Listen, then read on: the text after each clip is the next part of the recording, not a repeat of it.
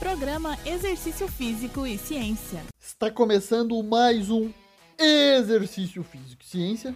Sou o Fábio Dominski e esse é o programa de rádio e podcast que trata de exercícios a partir da visão científica. Você já deve ter notado ou mesmo participa da onda de crescimento dos e-sports, os esportes eletrônicos, uma indústria que tem exponencial desenvolvimento nos últimos anos.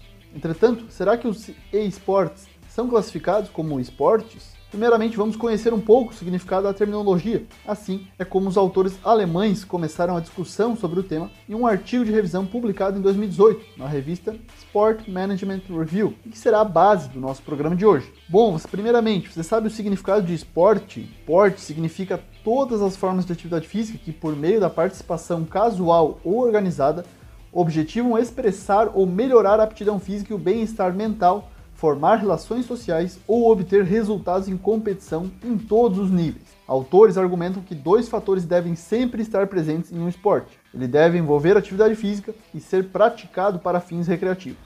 Além disso, o esporte deve incluir mais dois fatores: deve envolver um elemento de competição e ter uma estrutura de organização institucional.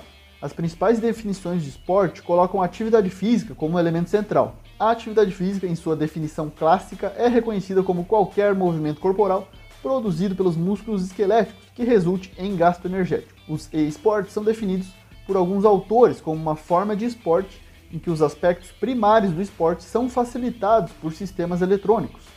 Outra definição não descreve os esports como uma forma de esporte, por exemplo, o Cambridge Dictionary, 2017, que define como uma atividade de jogar jogos de computador contra outras pessoas na internet, muitas vezes por dinheiro e muitas vezes assistido por outras pessoas utilizando a internet, às vezes em eventos organizados.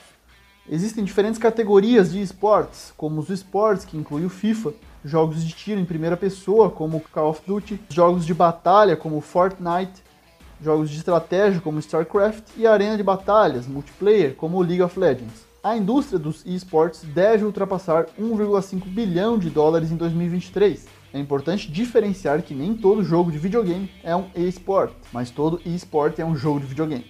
Jogos como Super Mario, The Sims ou GTA podem ser jogados casualmente, em alguns casos também há torneios organizados, mas esses tipos de jogos não possuem sistemas de classificação e competições regulamentadas por ligas, por instituições oficiais.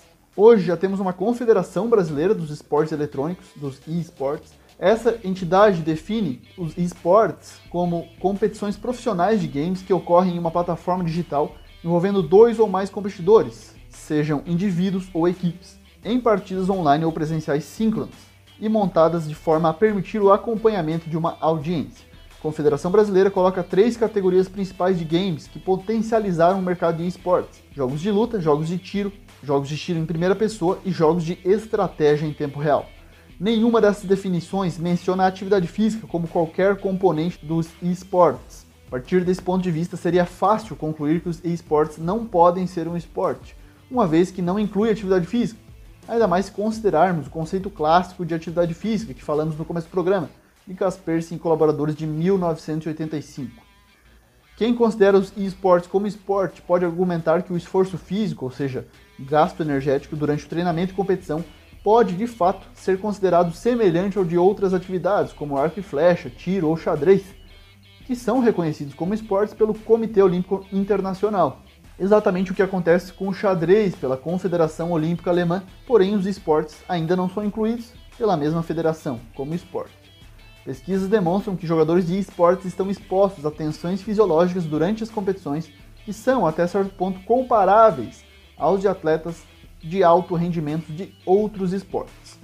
Um jogador competitivo de esportes eletrônicos requer os processos cognitivos necessários para atender às demandas do jogo, por exemplo, tomar decisão, atenção e memória, e habilidades como coordenação motora fina, conhecimento do jogo, que alguns chamam de especialização mecânica.